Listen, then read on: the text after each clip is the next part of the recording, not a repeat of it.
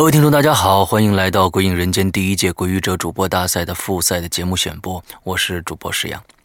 呃，昨天晚上呢，已经是我们倒数第二场的复赛了。呃，可喜可贺的是，这个大家的这个呃热情不减啊，呃，现场的观众啊撒花的撒花，估计这个七夕节的花都被他们买完了啊，送了无数，按照热烈的讨论啊，我非常感谢在场的各位听众们。呃，昨天晚上参赛的两位选手呢，一位是小雪，一位是徐胜，他们两个人呢拿来两个其实。必须去仔细去听的两个非常有意思的故事，一个呢是鬼进门，一个是换脸。那我们今天的节目呢，就来听听昨天晚上的实况录音。嗯，那我们先来听小雪的参赛作品。那小雪在比赛的前几天忽然感冒了，呃，昨天的这个声音状态啊不是特别好，鼻音有一点重，但是我觉得呃。这只是声音的状况，但是他的表现还是非常非常出色的。那么，让我们来听小雪昨天的参赛故事：鬼进门。人都到齐了吧？于白问竹夏。嗯，是的。竹下咳嗽了两声。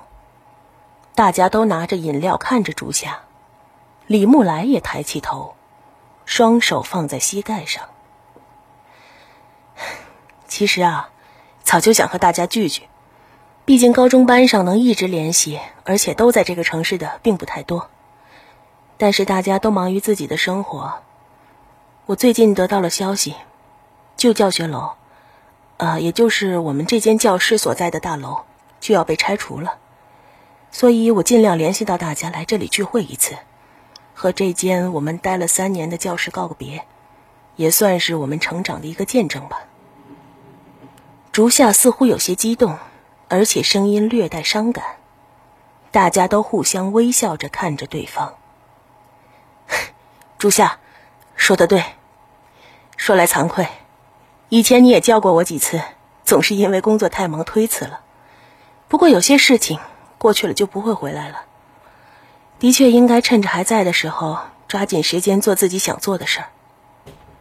于白站了起来。端着可乐，对竹下赞许的点点头。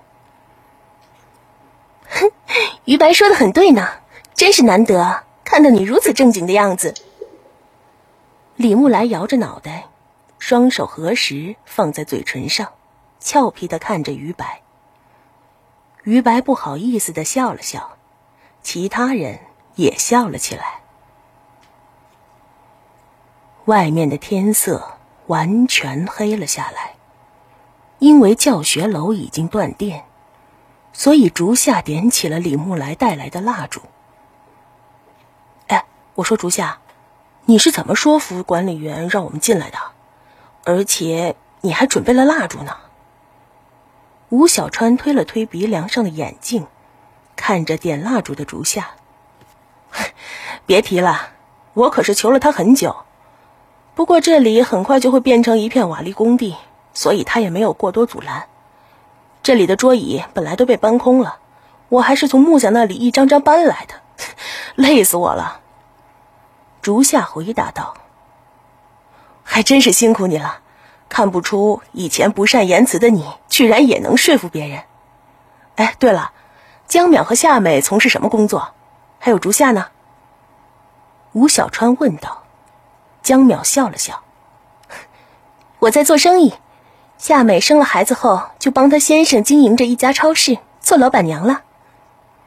夏美点了点头，哼，看不出夏美倒很有经商的头脑。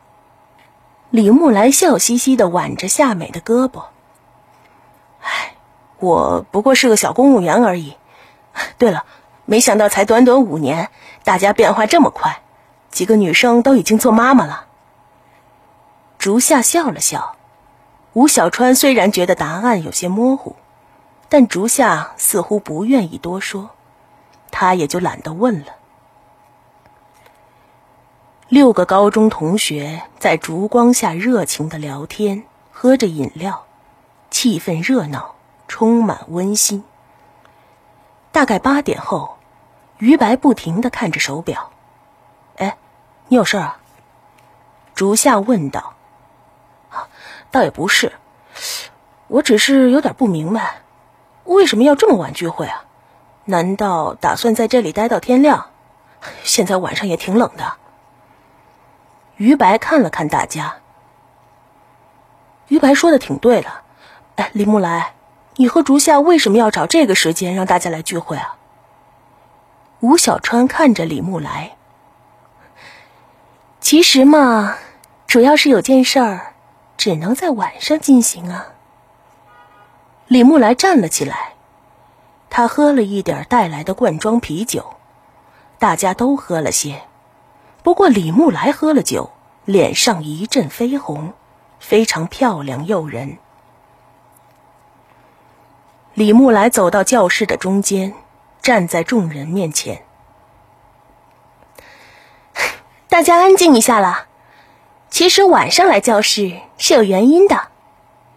李木来笑嘻嘻的说。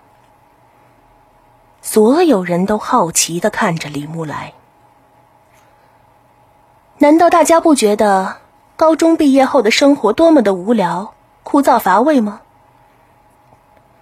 李木来皱，不好意思，李木来皱起眉头，突然伸出手指指着于白：“你整天奔波于片场，重复背台词，扮演着别人的生活。”接着，李木来指着江淼：“江淼呢？”疲于应付那些虚伪的商人，夏美才二十几岁，就要整天装着笑脸迎送那些只在超市里买走一包卫生纸还趾高气扬的小市民客人。还有小川，你整天报道那些车祸啊、杀人啊、械斗之类的新闻，你不觉得厌烦吗？当然，还有竹下，以你那老好人的性格，一定会不少人欺负你吧。就像高中时候一样，李木来指着竹下，竹下则保持着一脸微笑。当然，还有我，过着自己不愿意过的生活，压抑无比，却没有改变的办法。看上去令人羡慕，实际上，忍受着不为人所知的痛苦。所以我说，我们还不如高中时候生活的快乐。李木来看上去的确有些醉了，身体也摇晃着。李木来，你喝醉了吧？一片沉静后，吴小川板着脸说：“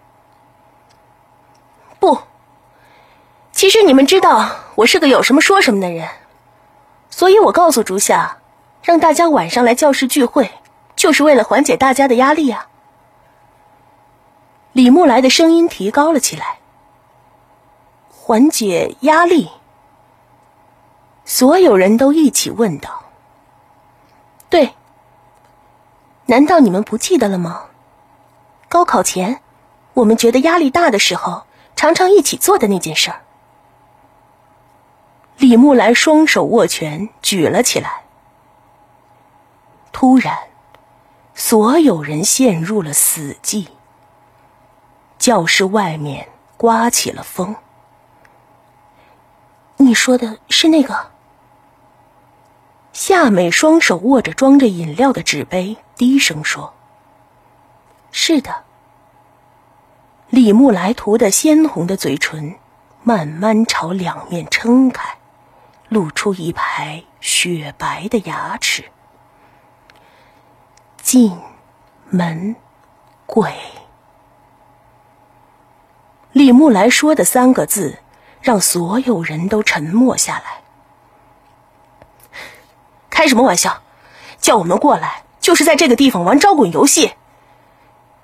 于白第一个站起来反对道：“你怕了？”竹下突然反问一句。于白有些猝不及防。居然不知道如何回答了。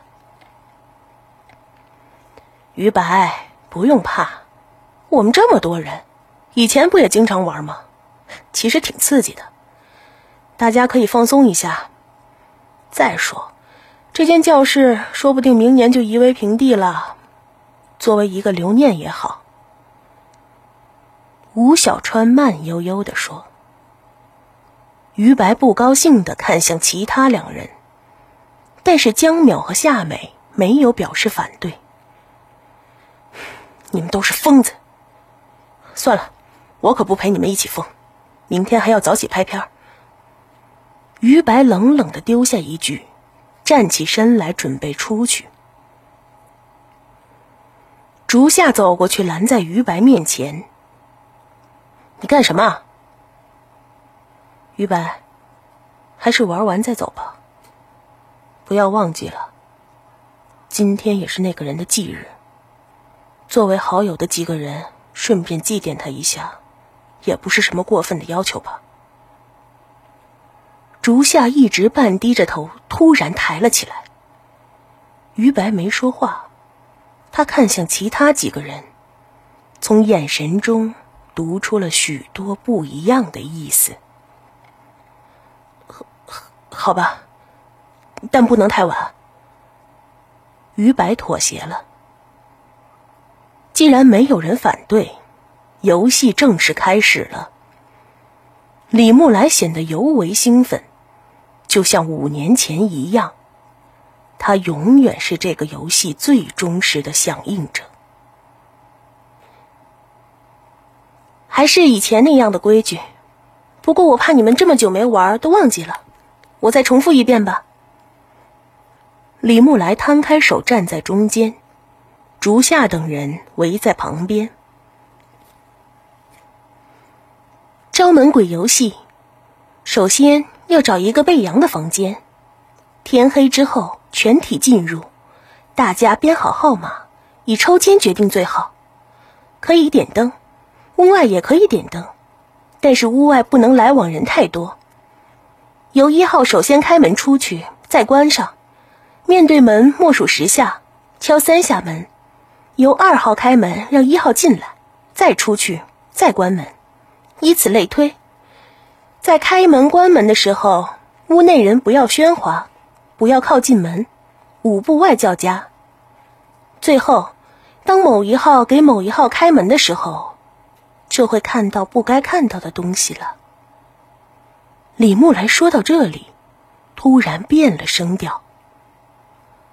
另外，最重要的一点，如果看到门外的人背后有什么的话，千万不要大声喧哗，也不能关门。门外的人不要回头，记住了吗？大家点了点头。很快，出门的顺序就决定了。因为于白执意要最后一个，所以顺序为：竹下、江淼、夏美、李木来、吴小川、于白。那我出去了。决定顺序后，竹下很轻松的走向门外。教室里的烛光有些摇晃起来，门外的风很大。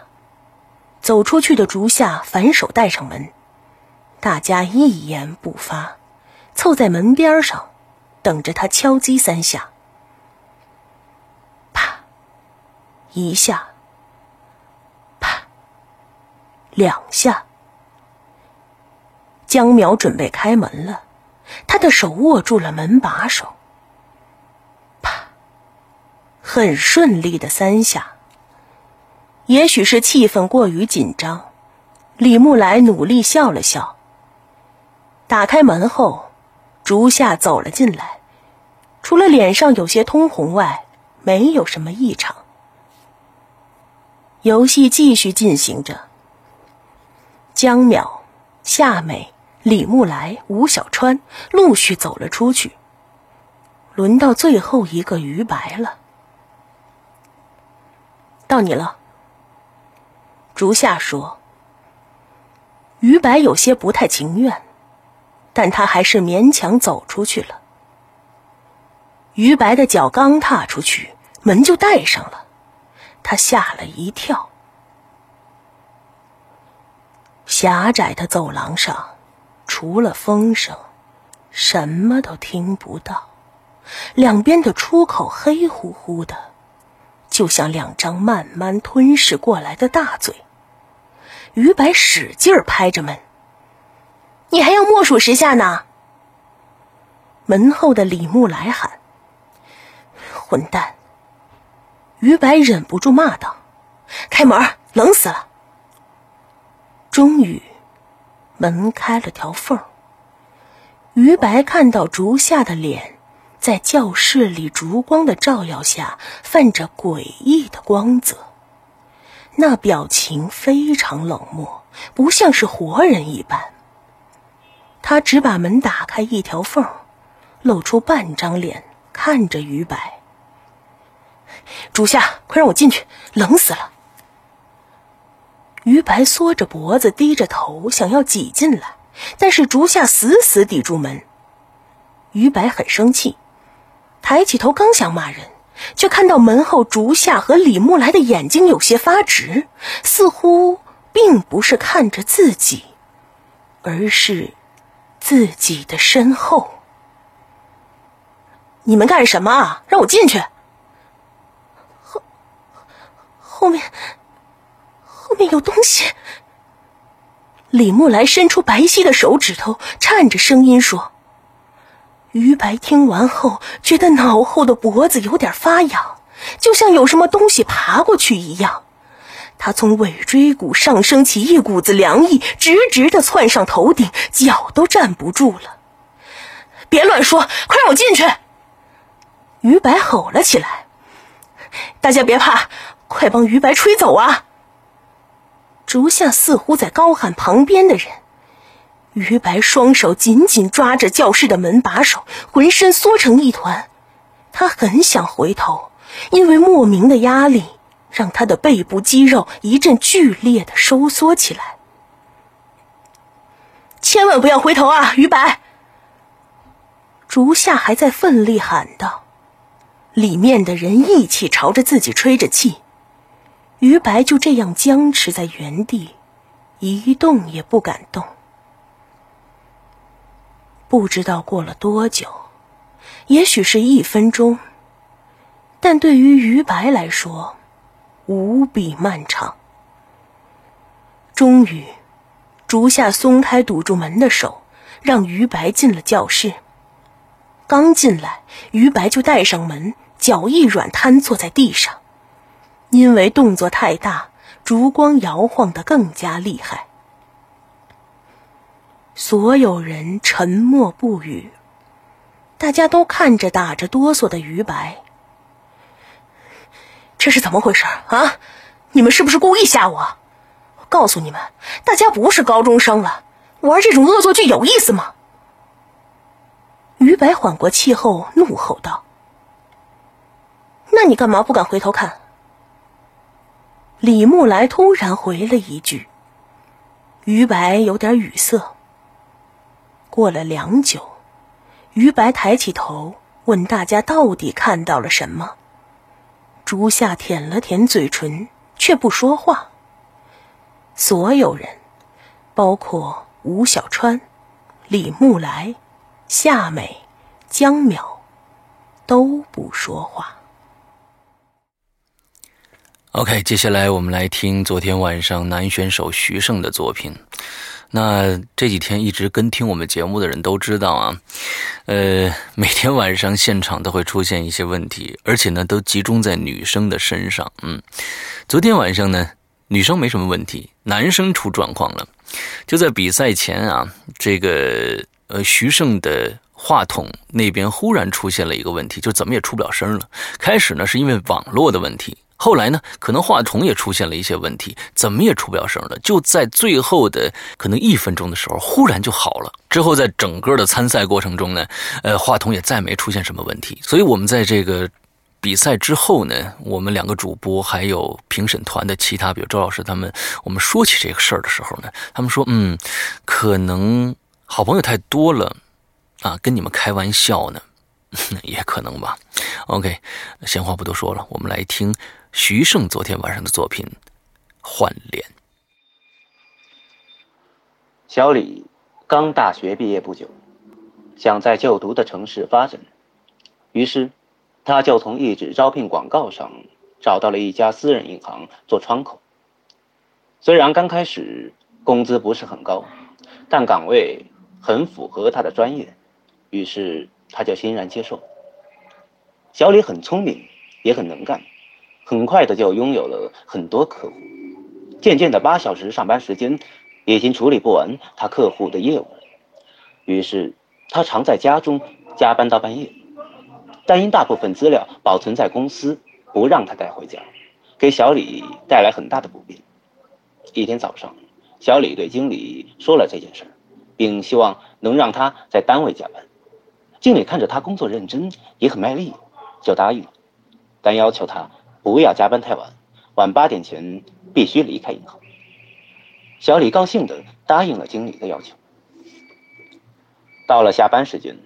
身边的同事一个接着一个的走了，大厅里只剩下他和夜里值班保安老张。过了一会儿，经理从里面走到小李身边，说道：“记住，不要加班太晚，八点前一定要回去。”经理神情严肃地说着：“放心吧，我一定会小心的。”经理看着他，似乎还是有些不放心，迟疑了一下后，才走出银行。接连几个晚上，没有一个人来银行办理业务。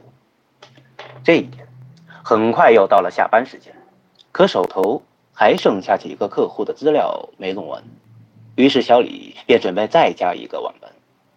经理在走的时候，依旧过来对他嘱咐了那几句话。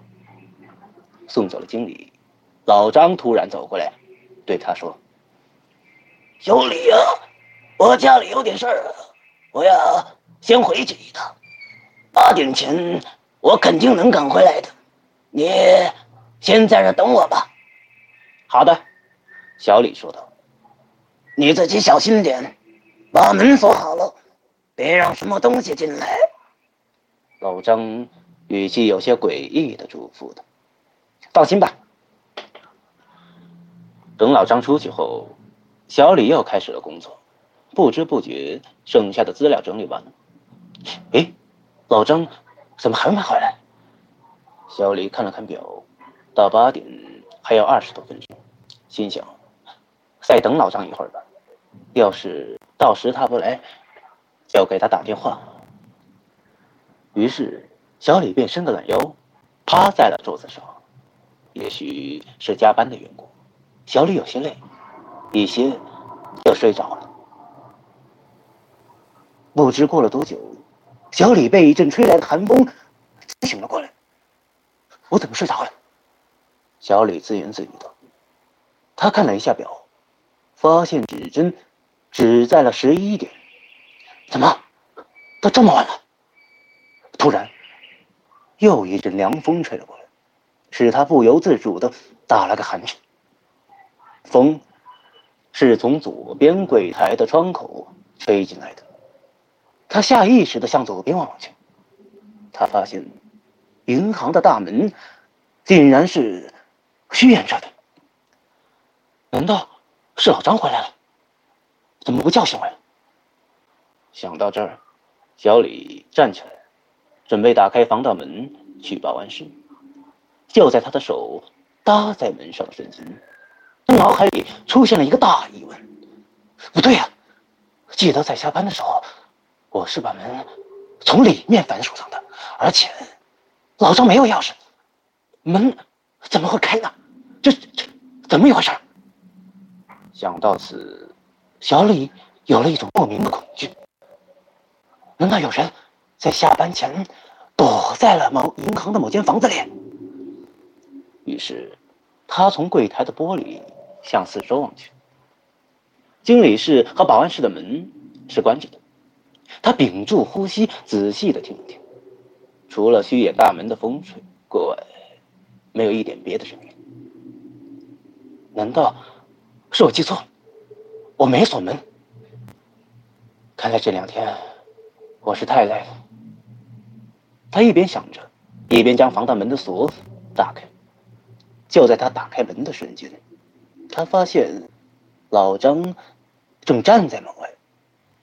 在灯光的照射下，他的脸显得蜡黄，好像是干枯掉的树木一样。小李惊叫了一声：“老张，你站这儿干什么？吓死我了！”老张并没有回答他，只是直勾勾的看着他，目光显得很呆滞。小李感到阵阵寒意，他故意问老张：“我没锁门嘛，你是怎么进来的？”“哦，我八点来的时候敲了门，可是你没开啊。我看里面亮着灯，像是你睡着了，于是我就在周围转了一会儿，再回来的时候门就开了。我进来时你正趴着睡觉啊，于是我就在外面。”等着你醒来，老张低沉的说着：“我怎么一点都没察觉到呢？”小李依然不解。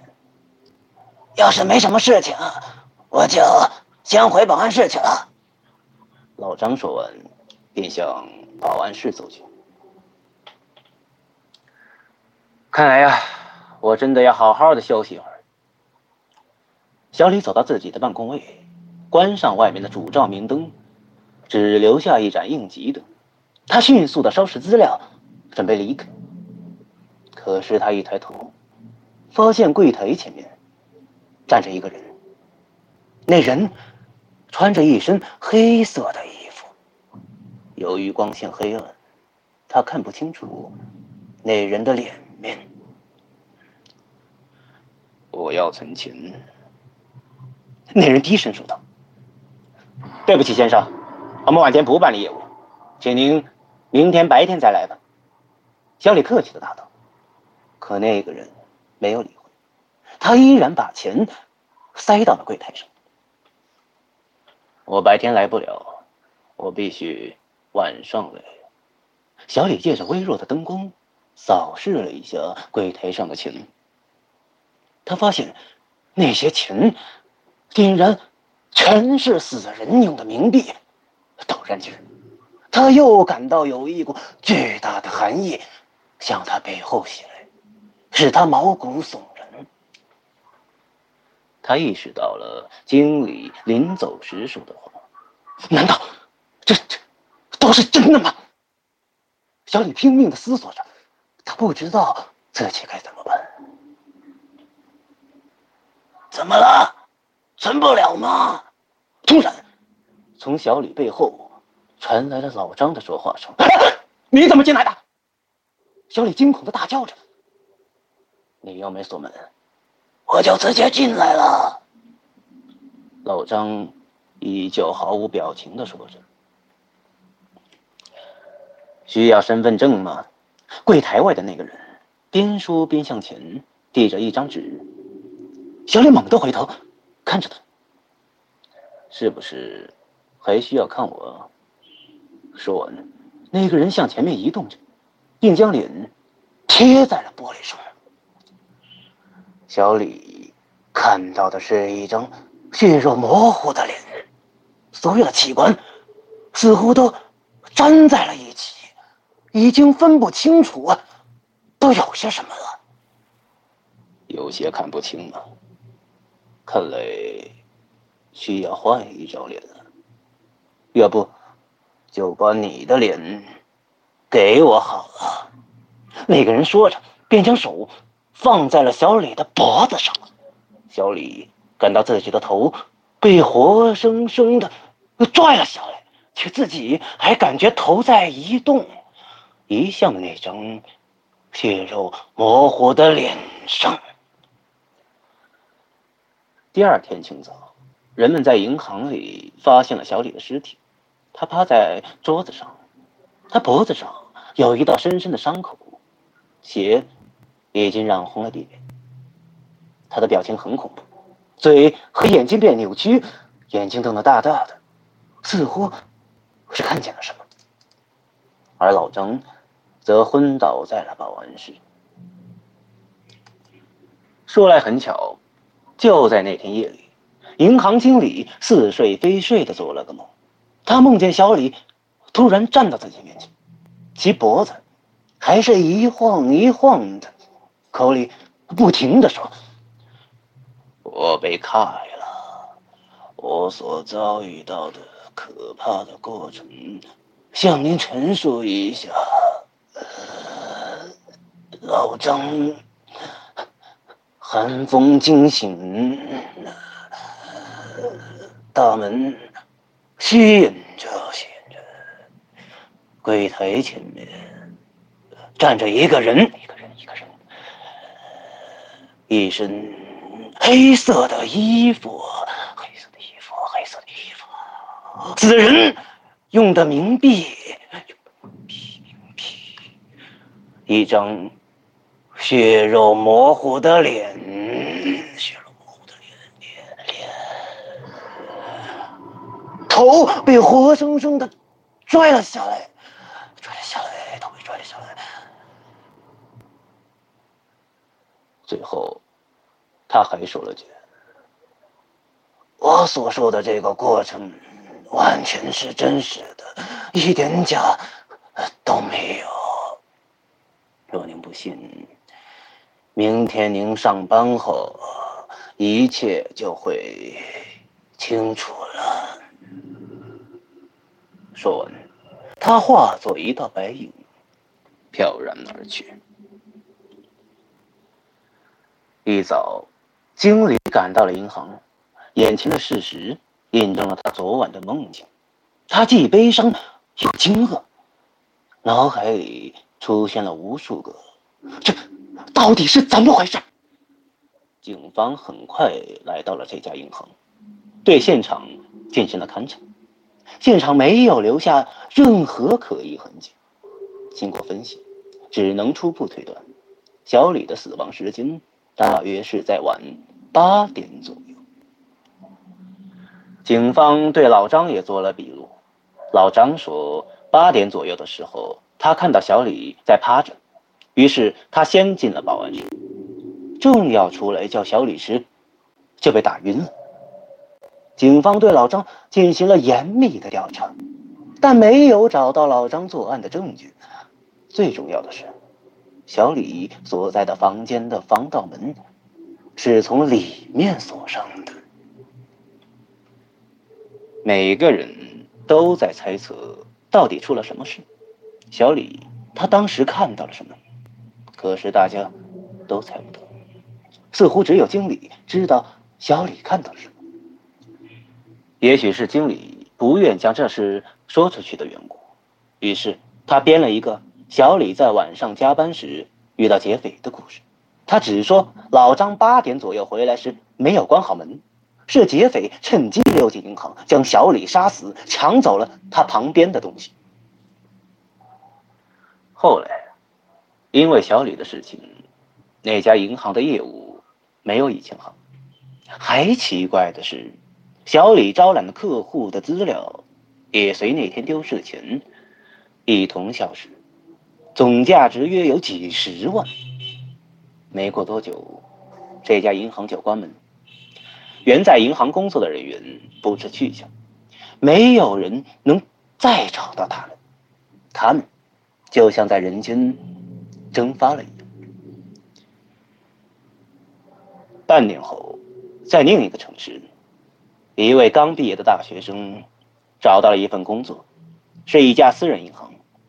因为是新开业，工作人员不多，只有几个业务员和一个经理及一个姓张的保安。OK。呃，昨天晚上的两位参赛者的节目已经全部播放完毕了。那今天晚上呢，将会是复赛的最后一场。两位选手呢，一一名呢是大 F 女生，呃，还有一位男生呢是孟祥宇。呃，其实这几天每天晚上啊。都会有一些小的福利给到现场的观众。昨天晚上的福利呢，就是呃，现在我在做的一个新的长篇，马上就要完成了啊，估计能在九月初的时候跟大家见面。呃，这个周老师的《九命猫》，昨天晚上的福利呢，就是现场的听众呢，在整个赛程结束以后，嗯，这个听。听了我做的这个《九命猫》的第一集，那么今天晚上呢，我们可能还会放第二集啊，也有可能。